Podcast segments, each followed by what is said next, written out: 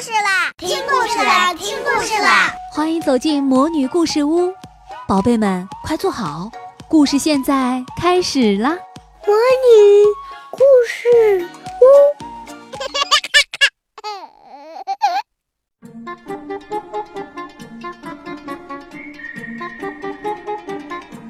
亲爱的小朋友们好。今天萤火虫姐姐要给大家带来多拉的系列故事，名字叫《朵拉说礼貌用语》。好的，谢谢我的小主持人。没错，萤火虫姐姐啊，今天给大家带来的故事名字叫《朵拉说礼貌用语》。在一个晴朗的日子里。朵拉和布茨在花园里面玩捉迷藏，我找到你啦！朵拉指着树上的布茨，兴奋地大叫道：“我被抓到了！”布茨咯咯咯地笑着说。突然，朵拉不说话了，仔细地听着。哦，不会吧？好像有人在哭，是谁在哭啊？小矮人。朵拉和布茨顺着声音找到了正在哭泣的小矮人。你好，小矮人先生，朵拉关切地问：“出什么事儿了？”小矮人边哭边说：“ 今天早上我心情糟透了，我的好朋友小老鼠来找我玩，我居然把它给赶走了，我现在好难过呀！我不该对小老鼠那么凶。”他现在一定伤心极了，你们能帮帮我，让我最好的朋友回心转意吗？我们很乐意帮助你，小矮人先生。朵拉说：“太好了！”小矮人高兴极了。我知道一些关于礼貌用语的谜语，你们能告诉我谜底吗？当然可以啦，我们可喜欢猜谜语了。布茨兴奋地说。听好了，我的第一个谜语是：小矮人开始给朵拉和布茨出题了。对小老鼠发脾气是不对的，我很难过。什么话才能让我的朋友不生气了呢？对不起，I'm sorry。没错，对不起，I'm sorry。哦，这个主意可真不错！我要去跟小老鼠说对不起。小矮人大声说：“可是我不知道小老鼠现在在哪儿啊！”他又开始烦恼了。我们可以问问地图呀！朵拉连忙说：“请大声说，map，map，地图。我知道怎样才能找到小老鼠。”地图说。小老鼠一路跑回家去了。你们得先过喷嚏蛇湖，再翻过龙山，然后就可以找到小老鼠的家了。朵拉和布茨和小矮人很快就来到了喷嚏蛇湖边。我们怎样才能从这个湖上过去呢？布茨着急地说。突然，小矮人大叫道：“快看，Tico，他正划着船朝我们这边来呢！”我该怎么和他打招呼呢？怎样说才算有礼貌呢？你好，Hello。对，你好，Hello。你好，Tico。小矮人向 Tico 挥挥手，大声喊道：“Tico 答应让朵拉、布茨和小矮人坐他的小船过喷嚏蛇湖。”朵拉和布茨还有小矮人连忙穿上了救生衣，上了船。突然，很多喷嚏蛇从水里面探出了脑袋。哦嚏！哦嚏！喷嚏蛇不停地打喷嚏。哦，不要啊！小矮人说：“喷嚏蛇的喷嚏弄得我的鼻子也开始痒痒了。呃，我也想打喷嚏了。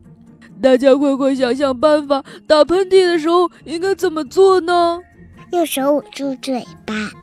没错，用手捂住嘴巴，cover your mouth。” Tico 划着小船绕过了所有的喷嚏蛇，船一靠岸，朵拉和布茨和小矮人连忙从船上跳下来。小矮人说：“Tico 带我们过了喷嚏蛇湖，我们该怎么感谢他呢？”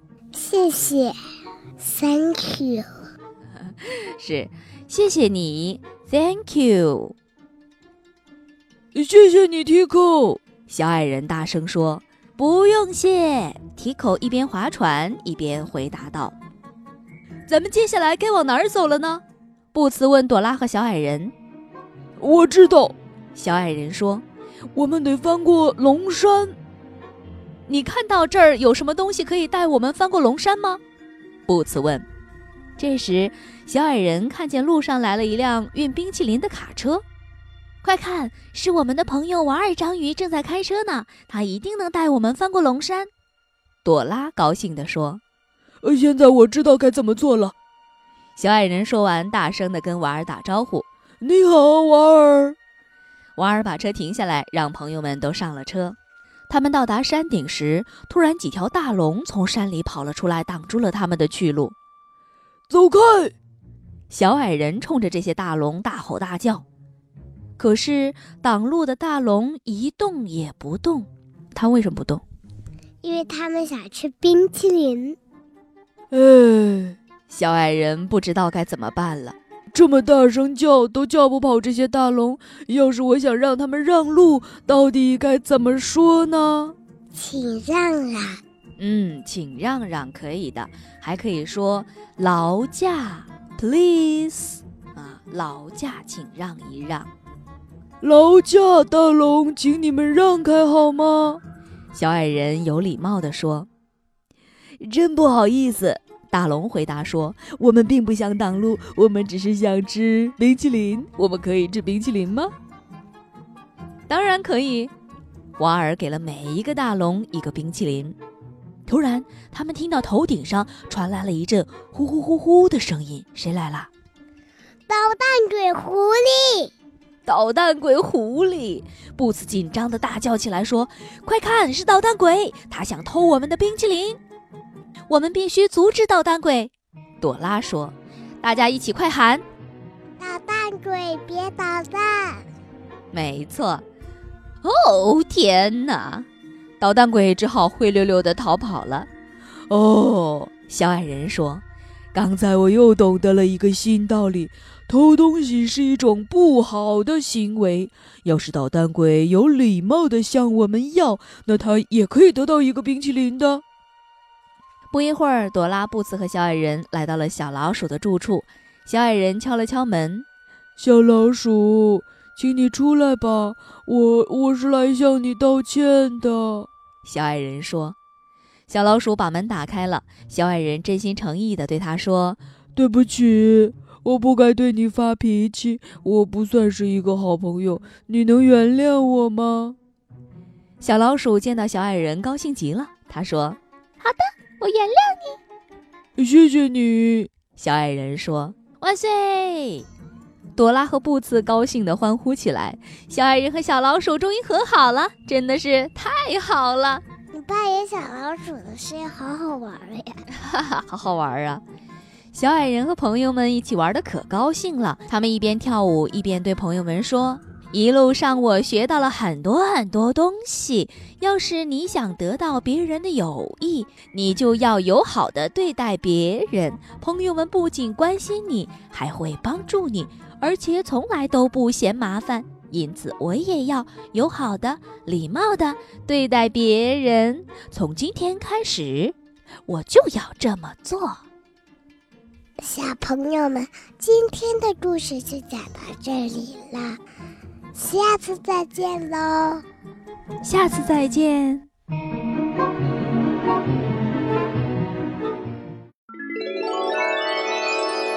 亲爱的小宝贝们，今天的故事就讲到这儿了。想听更多的好故事，欢迎你在微信公众号上搜索“魔女故事屋”，加关注来和我们做朋友。这里有更多的好故事等着你哦，我们下期再见。